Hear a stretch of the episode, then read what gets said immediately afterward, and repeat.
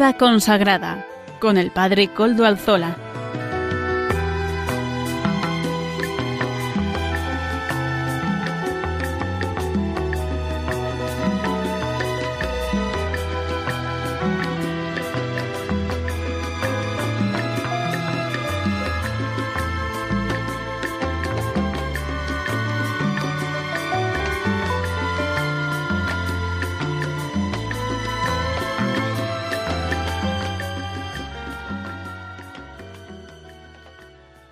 Buenas tardes, hermanos, amigos y oyentes. Hoy es jueves y son las cinco de la tarde y como todos los jueves a esa hora, una hora menos en las Islas Canarias, cuatro de la tarde en las Islas Canarias, es la hora de vida consagrada en Radio María. Les saluda con sumo gusto Padre Coldo Alzola Trinitario.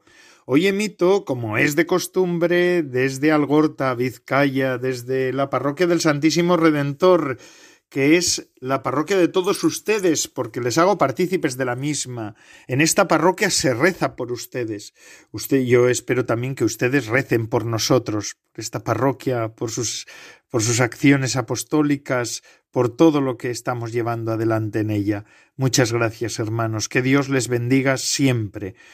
Hoy además nos ponemos como siempre bajo la protección de la intercesión del Beato Domingo Iturrate, nuestro patrono y protector.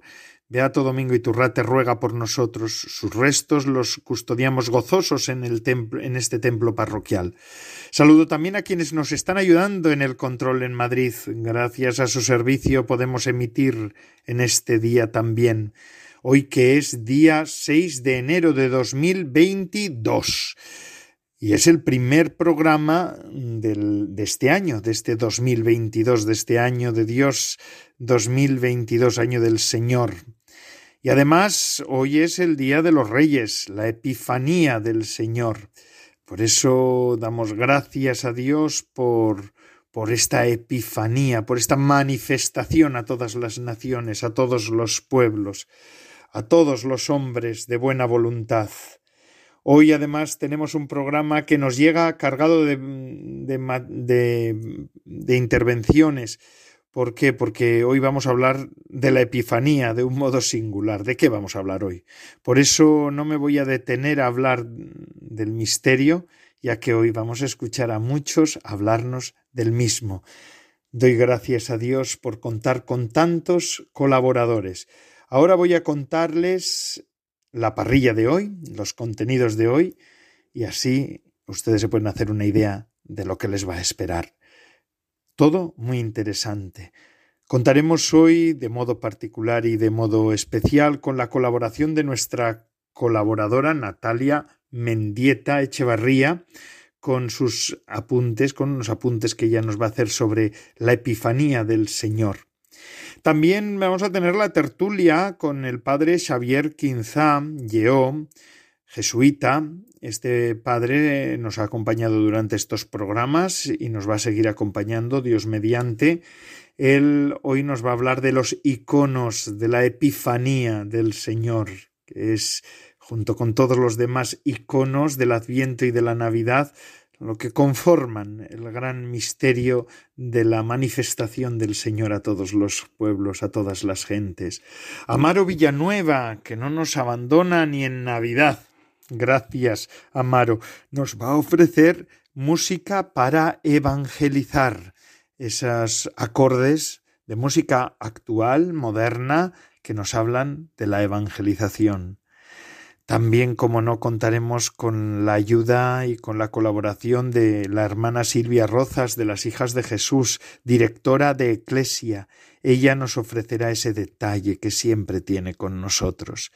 El padre Antonio Bellella nos llegará también con su curso de Historia de la Vida Consagrada. Sigue en la brecha y nos ofrece también en esta ocasión su intervención. Agradecemos también ese regalo de esa historia de la vida consagrada. Y también otra colaboradora que nos ha acompañado durante el verano, que sigue ahí trabajando en lo oculto por el programa, pero que hoy también nos, nos hablará de lo que es la adoración, Almudena Mendieta. Ella nos ofrecerá el otro espacio sobre la adoración. Los reyes lo que hicieron, los magos lo que hicieron fue adorar al Salvador. Pues por tanto, ¿qué es la adoración? Y así, esto es, estos son los contenidos del día de hoy. También les recuerdo, como siempre, que pueden ponerse en contacto con el programa de vida consagrada por medio del correo electrónico del mismo, y ya saben cuál es. Vida consagrada arroba todo seguido y en minúscula vida consagrada arroba. Ustedes pueden escribirme a él y yo mismo les responderé. Recuerdo que también nos pueden escuchar por medio de los podcasts de la web, ya nos suben en los nuestros, así que no lo olviden si quieren volver a escuchar algo nuevo, además si quieren mandárselo a alguno, si se lo quieren en la web de Radio María, tienen el podcast de este programa. Así, sin más dilación, para que no se nos vaya el tiempo, vamos a, en prolegómenos, vamos a pasar ahora sí con Natalia Mendieta Echevarría, con estos pequeños momentos sobre este misterio de la Navidad y de la Epifanía. Buenas tardes, Padre Coldo. Hoy la pregunta es sencilla. ¿Qué es la Navidad? del latín nativitas, significa nacimiento. No es la celebración de una fecha, sino de un nacimiento. Dios nace, se hace carne, hecho decisivo en la historia de la salvación, porque a partir de ahora comienza la plenitud de los tiempos, la plenitud de la palabra de Dios. Los profetas lo anunciaron, porque un niño nos ha nacido, un hijo se nos ha dado, en su hombro traerá el señorío y llevará por nombre Maravilla de consejero, Dios fuerte, siempre Padre, Príncipe de paz. Este acontecimiento fue de tal magnitud que todo el cielo lo celebró. Una multitud del ejército celestial apareció alabando a Dios. Los pastores, los más pobres e ignorantes, le reconocieron como Salvador y le adoraron. Los reyes magos, los más sabios y eruditos, se arrodillaron ante él como ante un rey. Este es el verdadero sentido de la Navidad, celebrar el nacimiento del Mesías esperado, el cumplimiento de la promesa del Padre, hecho abrumador, gozoso, que nos llena de fe, de esperanza y de amor.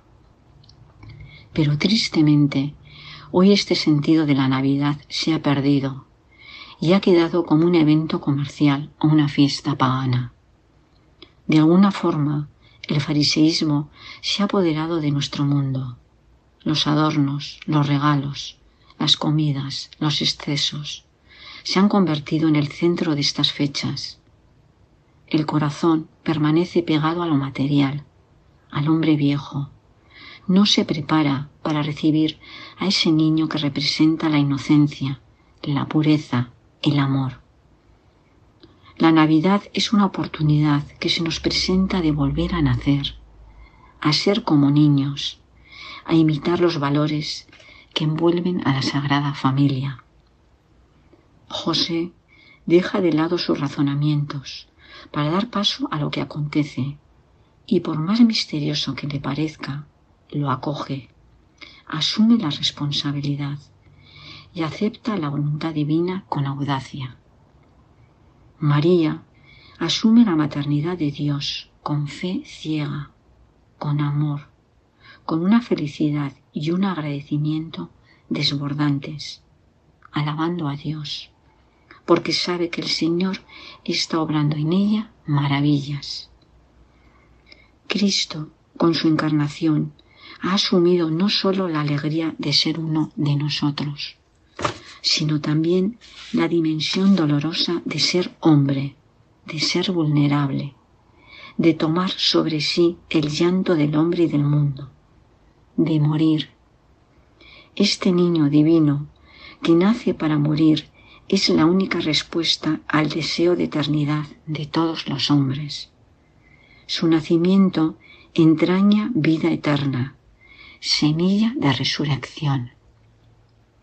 Necesitamos mirar con humildad para entender que Dios quiso nacer en la más absoluta pobreza, en un establo, en la oscuridad de la noche, en la soledad del mundo, sin previo aviso, como uno más, porque Él llevaba la luz en sí mismo.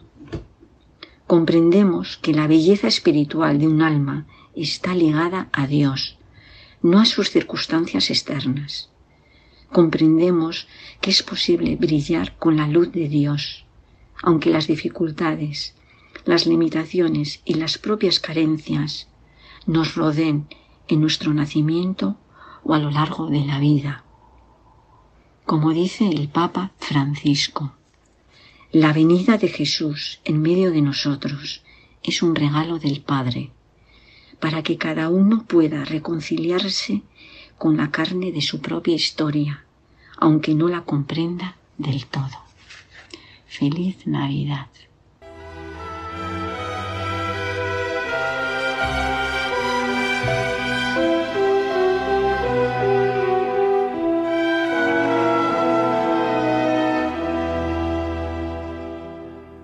Seguimos con nuestro programa de vida consagrada en esta Epifanía del Señor, esta fiesta tan entrañable.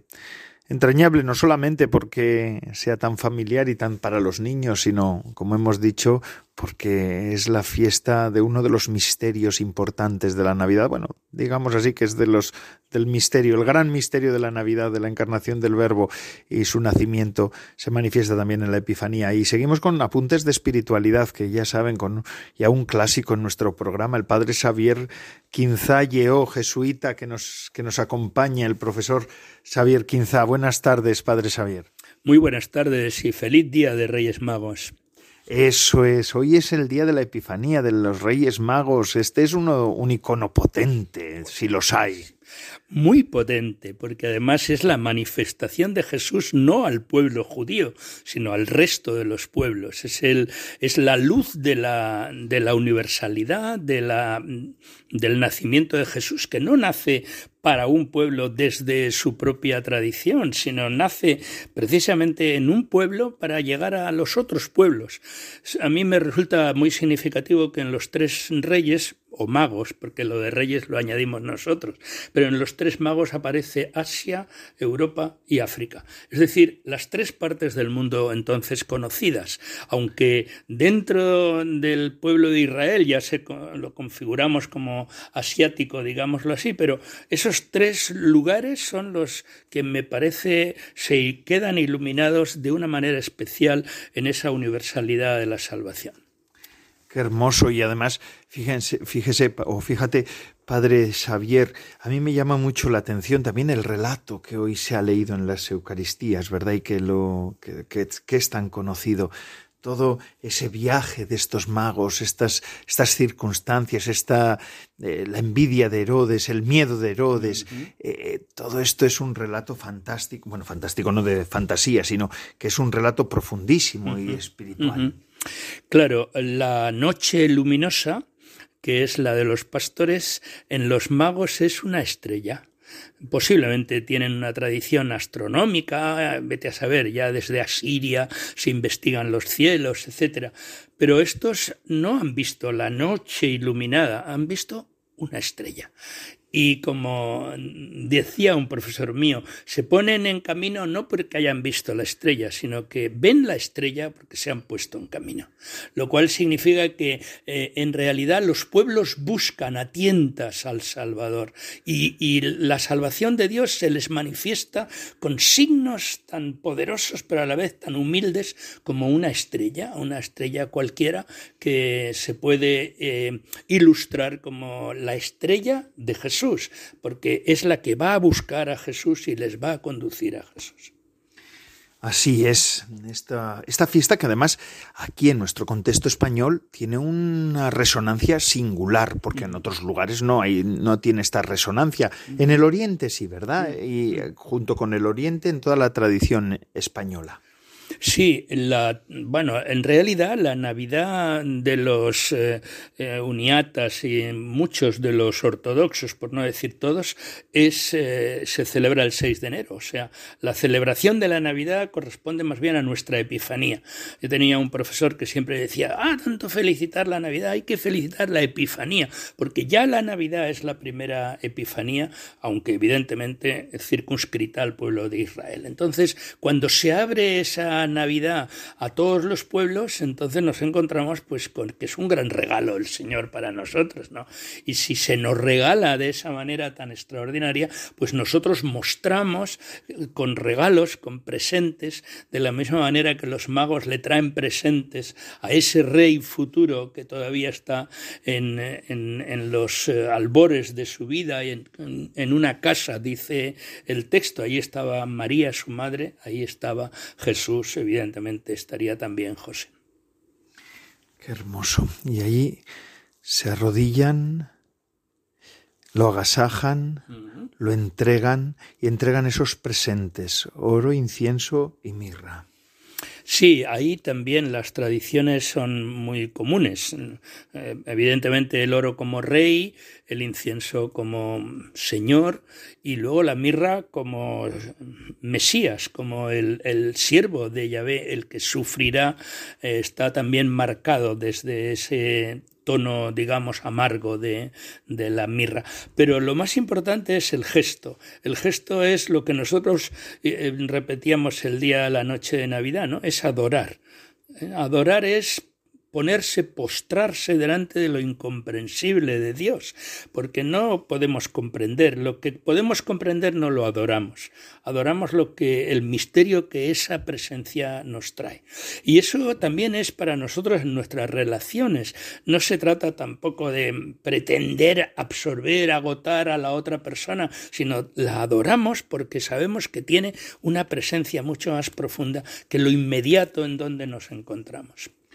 Quizá aquí nos tiene que explicar lo que es adorar, o nos tienes que explicar lo que es adorar, qué, qué supone la adoración es un misterio tan grande, es el estupor ante la grandeza, la magnitud de Dios, el amor, la gloria de Dios que no podemos comprender. Nos quedamos mudos y entonces nos postramos en adoración. De todas maneras, adorar, la, la palabra viene de llevar la mano a la boca, ad ore. De manera que es el gesto. Bueno, en realidad hasta a los ídolos también se les adoraba besándoles, enviándoles como cuando éramos chicos nos decían, manda un beso al abuelito. Entonces le hacíamos con la mano a la boca y soltar. Pues adorar es justamente eso. ¿eh? Cuando uno no alcanza a, a, agotar el misterio, entonces es cuando reconoce que la vida y la realidad está como atravesada de un misterio más profundo y entonces ante eso nos rendimos. Por eso invocamos, como solemos hacer también con, con el Espíritu Santo, invocamos, no tanto porque podamos apreciar o, o, aprisionar el misterio de Dios, sino lo invocamos, lo adoramos, nos postramos ante Él. Madre mía, casi casi nos lo muestra, ¿verdad? El Padre Xavier tiene palabras que son relatos vivos o que son casi casi eh, pa palabras que dibujan, que dibujan la realidad, y es así. Padre Xavier, pero vamos a seguir con el misterio. Hoy es, es la Epifanía, hoy es el Día de Reyes, 6 de, de enero, pero ya el domingo vamos a celebrar el bautismo del Señor y el tiempo de Navidad llega hasta el bautismo del Señor, hasta ese domingo. Claro, porque en el bautismo es donde eh, por primera vez ya Jesús adulto, bautizado por Juan, el cielo se abre, eh, el espíritu se abalanza como una paloma en busca del palomar, que es, eh, le señala a Jesús como el palomar del espíritu, y el Padre hace resonar su voz, seguramente para el mismo Jesús, el único que lo oye de forma clara, tú eres mi hijo, es un, un singular, tú eres mi Hijo, el amado en quien me complazco. Es una, una comunicación directa del Dios extraordinariamente rico en misericordia e invisible a la vez al corazón de Cristo que asumiendo la condición humana y poniéndose en la cola de los pecadores, cosa que escandaliza al propio Juan, en cambio Eso es cumplir lo que Dios quiere, eso es, conviene que cumplamos. Y ahí está esa gran epifanía, es la primera gran epifanía después de la eh, que hemos comentado de los magos. Todavía queda una tercera, que en, la tradición antigua de la liturgia se celebraba, que era las bodas de Caná. De tal manera que también en las bodas de Caná, que es el primer milagro eh, de Jesús que no tiene mucho sentido, quiero decir que no es ah, resucitar a un muerto, curar a un enfermo, dar devolver la vista a un ciego, sino convertir 200 litros de agua en 200 litros de vino, precisamente para celebrar esa alianza nueva que se manifiesta en ese matrimonio entre Dios y su pueblo, entre el Señor y todos nosotros de epifanía en epifanía. Nos ha mm. presentado aquí tres epifanías, tres manifestaciones. Epifanía. También este misterio ha sido cuna de muchas, eh, de muchos carismas, ¿verdad? Porque en definitiva nosotros estamos llamados primero a adorar al Señor, como no, como nos lo, nos lo has explicado también, pero también estamos llamados a, a manifestar a Dios en nuestras vidas y, por medio de nuestros carismas. Estamos en vida consagrada, en el programa de vida consagrada. Esto, las comunidades religiosas, las, las comunidades, los, los institutos tienen que ser lugares epifánicos. Sin duda alguna, cualquier cristiano desde el bautismo, pero mucho más el consagrado que intenta profundizar en ese misterio de consagración que es el bautismo y que lo especifica en un seguimiento radical a Jesús eh, en, participándolo en la vida común con los hermanos, tenemos que ser manifestación de la gloria de Dios. Eh, si ya en el jardín del Edén Dios crea al hombre para que dé gloria, y para que dé gloria de su amistad y de su amor, pues muchísimo más en el momento de la, de la redención, en donde se ha cerrado el ciclo y se ha perfeccionado aquel misterio del Dios que se nos entrega, pues tenemos que ser manifestación de la gloria, si no nos quedamos, eh, estamos siempre en el límite de decir, no hay que imitar a Jesús, hay que imitar a los santos. Bueno, imitar, imitar, algo más que eso, ¿no? En realidad, cuando reflejamos la gloria de Dios, cuando hemos dejado que el Espíritu de Dios, como a María, vaya formando en nosotros a Jesús. Y entonces nosotros, como María nos lo entregó, nosotros lo queremos también entregar con nuestra vida a nuestros hermanos. Qué bonito, ¿verdad? Esto es un regalo de Reyes también, ¿eh? Estas palabras del Padre Xavier en este día de Reyes. Ay, madre mía. Ahora Además, Padre Xavier, como ahora estamos en un mundo tan consumista, ya eh, regalan, algunos regalan el día de Navidad, otros regalan para Año Nuevo, otros para los Reyes de ahora, eh, antes para preparar la Navidad, los agasajos y los regalos que se hacen, pues de, las cestas de Navidad se hacen antes. Es toda, lo que sí ahora lo hemos hecho es que este tiempo de, de Navidad se convierta en tiempo de hacernos regalos y agasajos. No sé si esto no desdibuja de alguna manera el sentido profundo de nuestra de la Navidad. Vamos a ver, si volvemos al momento en donde los ángeles ven la noche iluminada y el canto de los ángeles, gloria a Dios en el cielo, pero mm, paz, paz en el sentido más profundo hebreo, es shalom, a aquellos que Dios ama, a los que Dios está encaprichados de nosotros, ¿no? Él se encapricha de cada uno de nosotros. Entonces, ese amor de Dios es el reflejo que nosotros podemos hacer. Mira, yo una de las cosas que hice una vez un estudio sobre publicidad, publicidad navideña, porque la publicidad es la cultura del deseo de nuestra época. Y entonces uno de los elementos que destacaba es que al regalar perfume estamos regalando presencia. Por lo tanto, si regalamos sabor, es que estamos regalando presencia. Y si regalamos un vino espumoso buenísimo, un cava catalán extraordinario, pues estamos regalando presencia. Entonces, que no nos quedemos en los aspectos superficiales del regalo. Mm, la colonia no dice nada si no es porque nos la regala alguien, pero tampoco las burbujas de, de nuestros cavas nos dicen nada si no es porque las compartimos con alguien. Y los regalos son un modo de compartir compartir la gracia, el regalo de Dios para cada uno de nosotros. Bueno, pues mira, nos, nos, has quitado un poco de cargo de conciencia a este mundo que, que, hace tanto regalo, pero está bien, está bien, sí, ciertamente siempre, eh, si, si es así, presencia es algo importante. Por eso tampoco la superabundancia con austeridad, pero los regalos verdaderos y sinceros. Sí, los regalos que nos cuesten algo, que no sea lo que nos sobra, como el óvulo de la viuda, que no sea lo que nos sobra, sino lo que tenemos. No podemos regalar, regalar lo que nos sobra, porque ya no somos nosotros los que nos regalamos, regalamos lo que somos. Y si regalamos lo que somos, entonces podemos ser más generosos o menos, más cercanos o menos, pero estamos haciendo del regalo una dimensión de nuestra propia humanidad. Pues que así sea. Muchas gracias, Padre Xavier quizás siempre, como siempre, tan sugerente. Y ahora seguimos con nuestro programa. Amaro Villanueva nos ofrece música para evangelizar. Adelante, Amaro.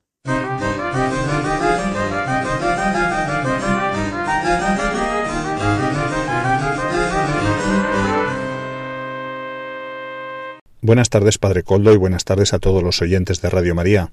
Maurilio Sánchez interpreta la canción Espíritu de Dios. Lo escuchamos. Espíritu de Dios,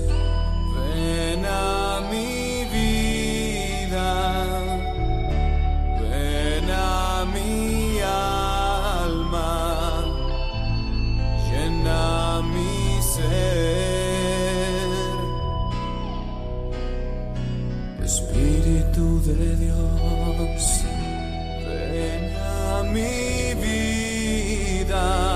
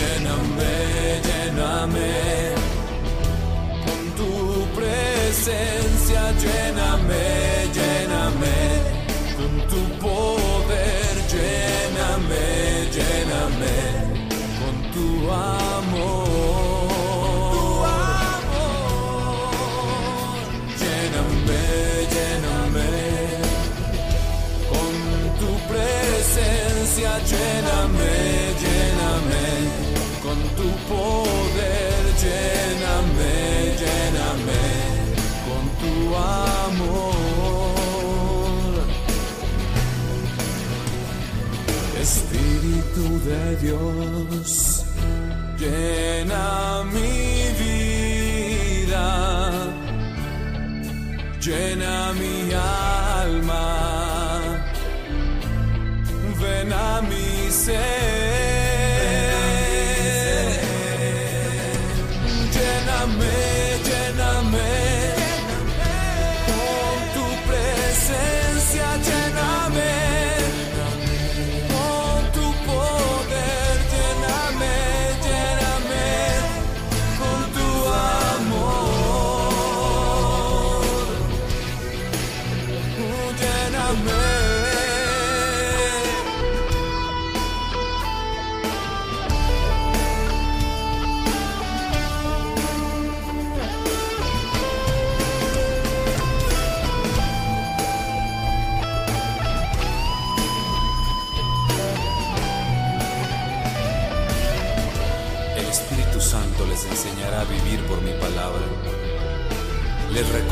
Constantemente que vivan mis mandamientos de amor.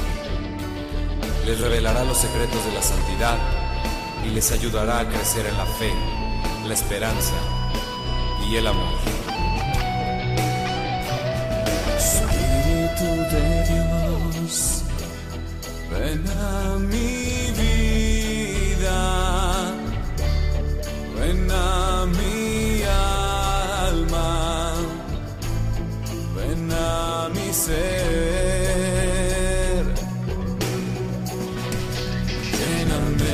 lléname con tu presencia, lléname, lléname con tu poder, lléname, lléname con tu amor.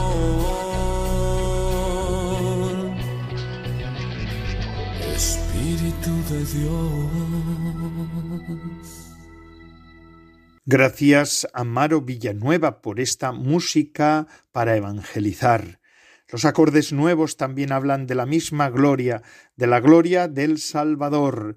Y el Salvador se hizo carne y se manifestó a todas las naciones. Es lo que estamos celebrando en este día de la Epifanía del Señor. Ya ven que nuestro programa, todavía queda algo más de programa, por eso no me voy a, no me voy a extender hoy habla de, de, la Epifanía. ¿De qué vamos a hablar en el Día de Reyes? Pues de la Epifanía, de la Epifanía. También los niños ahora enseguida pues tendrán su programación. Supongo que hablarán de los regalitos que les hace les han hecho los reyes, ¿verdad? Les han traído los reyes, seguro que sí. Bueno, pues un detalle, un regalito sí que lo tenemos también. Siempre lo tenemos y además en este programa entiendan que es nuestro regalo de reyes para ustedes. La hermana Silvia Rozas de las hijas de Jesús de las jesuitinas eh, y que es además directora de la revista Eclesia, nos ofrece este, estas gotitas, este detalle de su parte para todos. Que la luz de tu estrella me lleve, Señor, a tu palabra.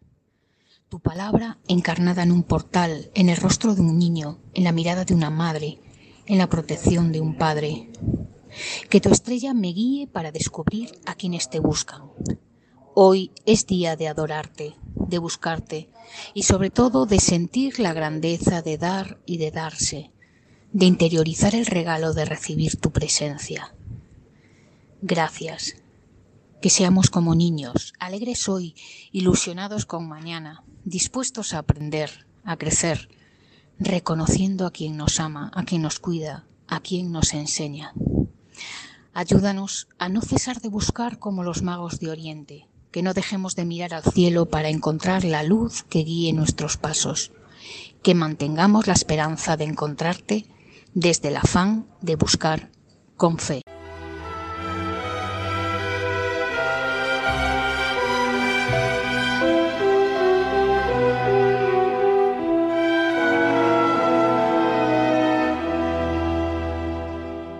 Hermana Silvia Rozas, muchas gracias por el detalle, por este regalito de Reyes que hoy nos ofreces al programa de Vida Consagrada y a los oyentes de Vida Consagrada.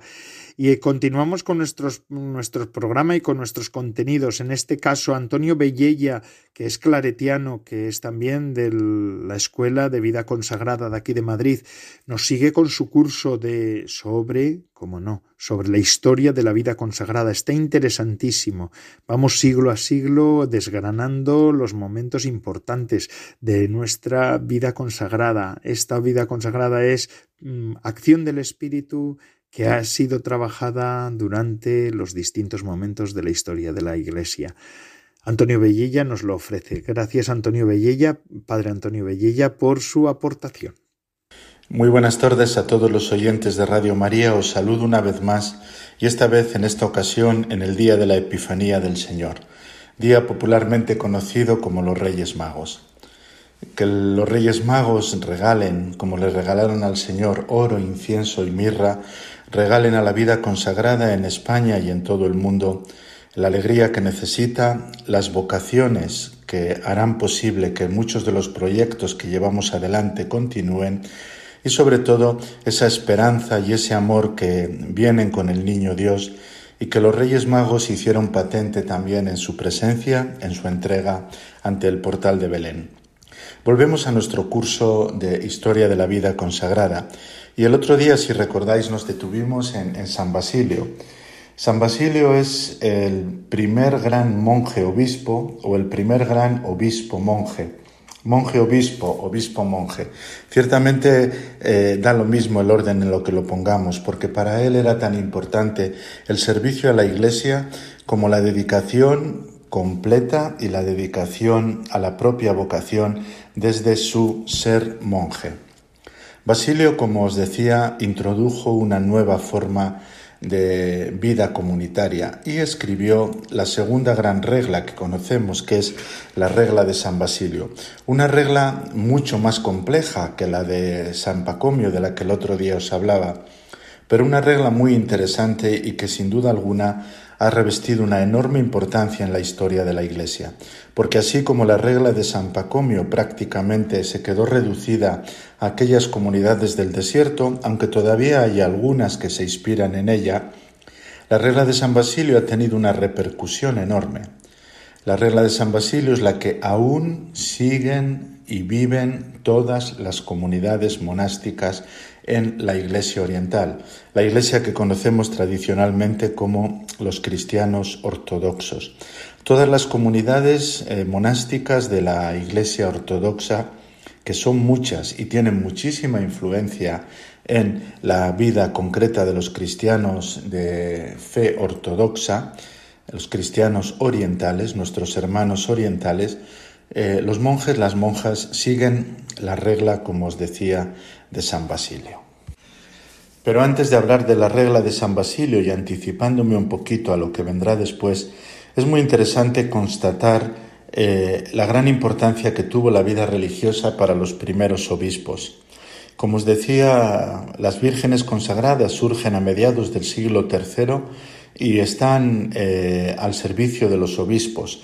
Después, cuando surgen los monjes del desierto, el gran impulsor y aquel que les dio a conocer en el resto de la Iglesia fue el patriarca de Alejandría, San Atanasio, que como también os comenté fue un gran admirador de eh, San Antonio Abad, escribió su vida, nos dejó escrito el relato de la primera biografía que se considera la primera biografía de un santo, la vida de Antonio, escrita por San Atanasio.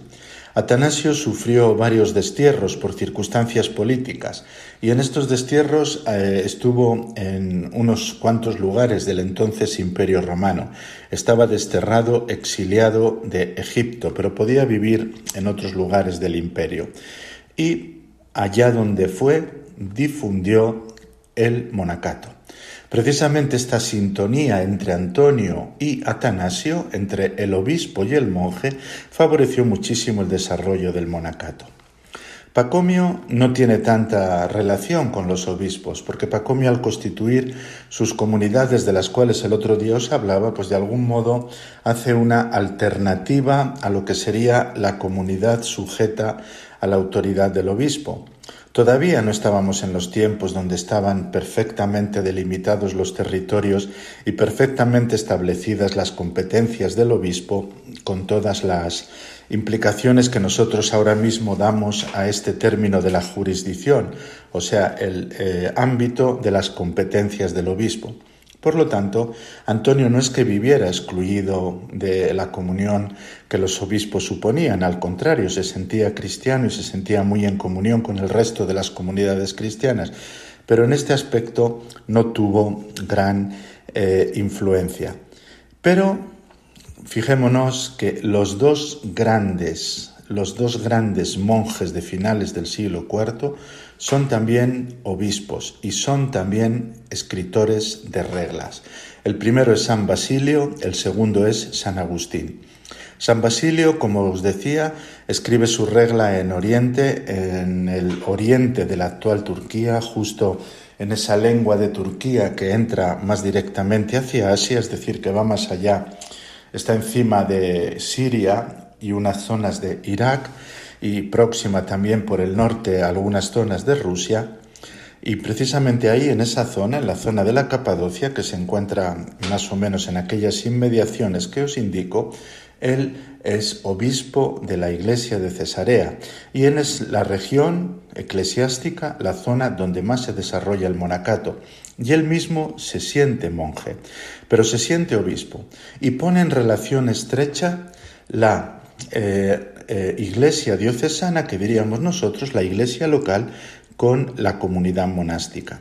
Y funda así y escribe una regla en, las cuales, en la cual comunidad monástica e iglesia diocesana están, iglesia local, están profundamente unidas, hasta el punto que en la iglesia oriental la mayor parte de los obispos proceden de los monasterios sencillamente porque el monasterio pertenece a la iglesia local y la iglesia local se siente reflejada en el monasterio. La regla de San Basilio no contempla un monacato que se aísle de la comunidad cristiana, que se vaya al desierto y allí eh, vivan unos cuantos monjes una vida muy retirada, muy ascética, muy alejada de las vicisitudes cotidianas del resto de los cristianos. La regla de San Basilio prevé que el monasterio sea para toda comunidad cristiana un recuerdo de los primeros cristianos. En cada comunidad cristiana tiene que haber una comunidad de monjes y otra de monjas, según San Basilio, que recuerden a los cristianos lo que fueron las primeras comunidades de Jerusalén, Damasco, etc. Las comunidades paulinas, al menos desde el punto de vista idealizado en el que nos habla el Nuevo Testamento, concretamente el libro de los Hechos. Este, eh, esta conciencia, este modelo de comunidad monástica, se llama el modelo prototípico. La comunidad monástica es el prototipo de la comunidad cristiana y los cristianos deben recordar que ahí, en donde hay una comunidad monástica, se hace memoria vital de las comunidades cristianas que tal como se presentan en el Nuevo Testamento. Para que esto se realice, San Basilio propone tres eh, claves. La primera clave es el servicio eclesial, la segunda clave es la caridad, la tercera clave es eh, la hospitalidad. Y los monasterios se dedicarán precisamente a esto, el servicio eclesial de una manera o de otra, la caridad sobre todo con la enseñanza, sobre todo con la catequesis y la hospitalidad acogiendo a los peregrinos y acogiendo a los enfermos. De suerte que en estas realidades, en esta implicación de los monjes en la vida concreta de las comunidades cristianas y en el servicio a la caridad, se abre una regla que es compleja y se sitúa una regla que es compleja, pero que insiste al mismo tiempo en los aspectos contemplativos y en lo que nosotros llamaríamos aspectos activos. San Agustín completará este modelo, pero eso ya nos queda para la próxima semana. Muchas gracias por vuestra atención y, como os digo, que los reyes os traigan muchos regalos.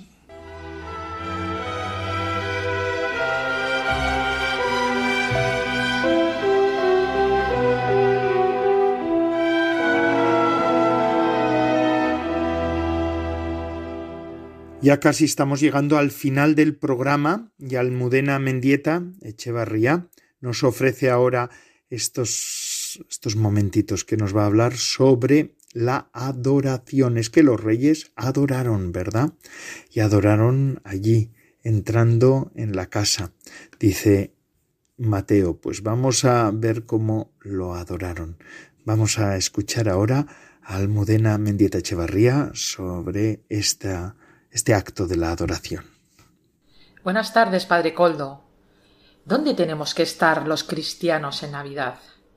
¿Dónde tenemos que estar? Tenemos que estar en adoración. Esta fue la primera adoración en la tierra. Fue la primera adoración al Verbo de Dios hecho carne. Los pastores fueron los primeros llamados por el ángel para adorar. Personas sencillas, pobres y en continua vigilancia para cuidar su rebaño. Personas de buena voluntad, también los reyes magos, conocedores de las escrituras, esperaban y buscaban al Salvador. Mucha gente había en Belén, estaban todas las estancias ocupadas, pero qué pocos pudieron oír la voz del ángel, el ruido del mundo, la actividad del mundo. Adorar es lo primero que Dios ha querido que el hombre haga y lo que haremos en el cielo para toda la eternidad. Adorar es saber quién soy yo y quién es Él. Por eso sólo puedo adorar a Dios, porque solamente Él merece adoración. Adorar es saber la verdad de mi vida. Dios se queda gratuitamente conmigo. Yo soy porque Él es. Él es el que me ha creado. Él me ha amado primero y me ha salvado. Yo vivo porque Él es. Yo amo porque Él es. Yo me puedo salvar porque Él es. Mi existir depende de Él. No hay ningún pensamiento, palabra u obra que pueda hacer yo sin él. Solamente el pecado lo puedo hacer por mí mismo, porque el pecado es vivir en la mentira, vivir sin Dios. Cuando adoramos a Dios estamos en la presencia del Altísimo, Le adoramos como los pastores y los reyes, exactamente igual, con la diferencia que ahora en el Santísimo Sacramento Cristo ya ha muerto y resucitado en el tiempo, ya se ha cumplido todo. Los dos corazones se miran, se escuchan, se hablan. Lo que aparentemente a los ojos humanos no tiene ningún valor, es una pérdida de tiempo, tiene un valor infinito.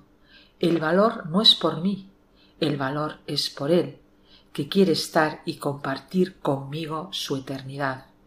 Por eso adorar no es humillarse, arrodillarse ante Dios no es una acción servil. Adorar es amar al que nos amó primero, amar al que nos ha dado la existencia y la vida eterna.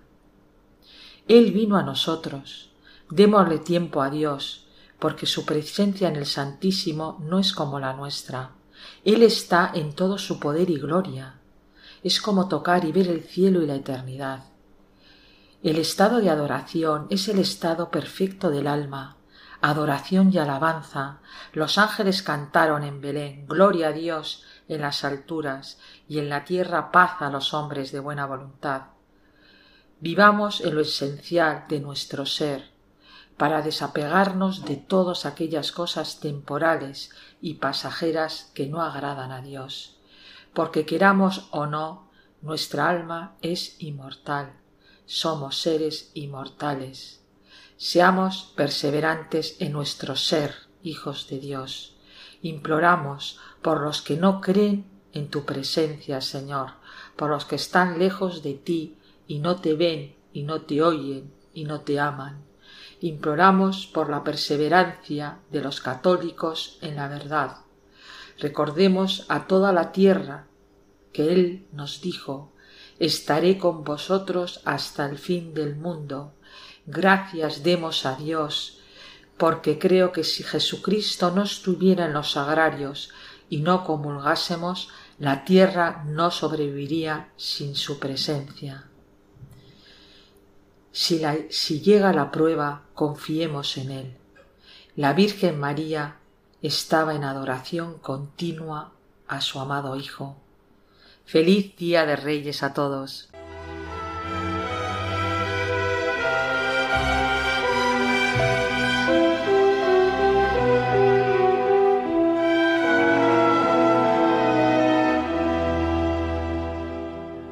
Gracias Almudena Mendieta Echevarría por estos minutitos sobre la adoración, sobre la adoración del, al Señor, al niño Jesús, por medio de esos magos que venían de Oriente, esos magos que se abrieron paso en la en Belén y así mostraron al mundo que Dios existía, Dios existía y que ellos creían en ese Dios hecho niño, hecho bebé, en ese Dios con forma débil, pero que es omnipotente el de la estrella, el de la estrella.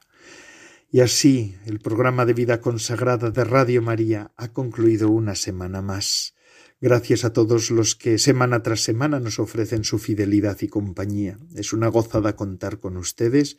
Son ustedes la razón de ser de nuestro programa y la de todos los programas de la Radio de la Virgen. Les dejo ahora con la hora feliz el espacio dedicado a los más pequeños de la casa. Y además esto no para, amigos. Se despide de todos ustedes Padre Coldo Alzola, Trinitario. Recen por mí. Yo lo hago por ustedes. Hasta la semana que viene, si Dios lo quiere.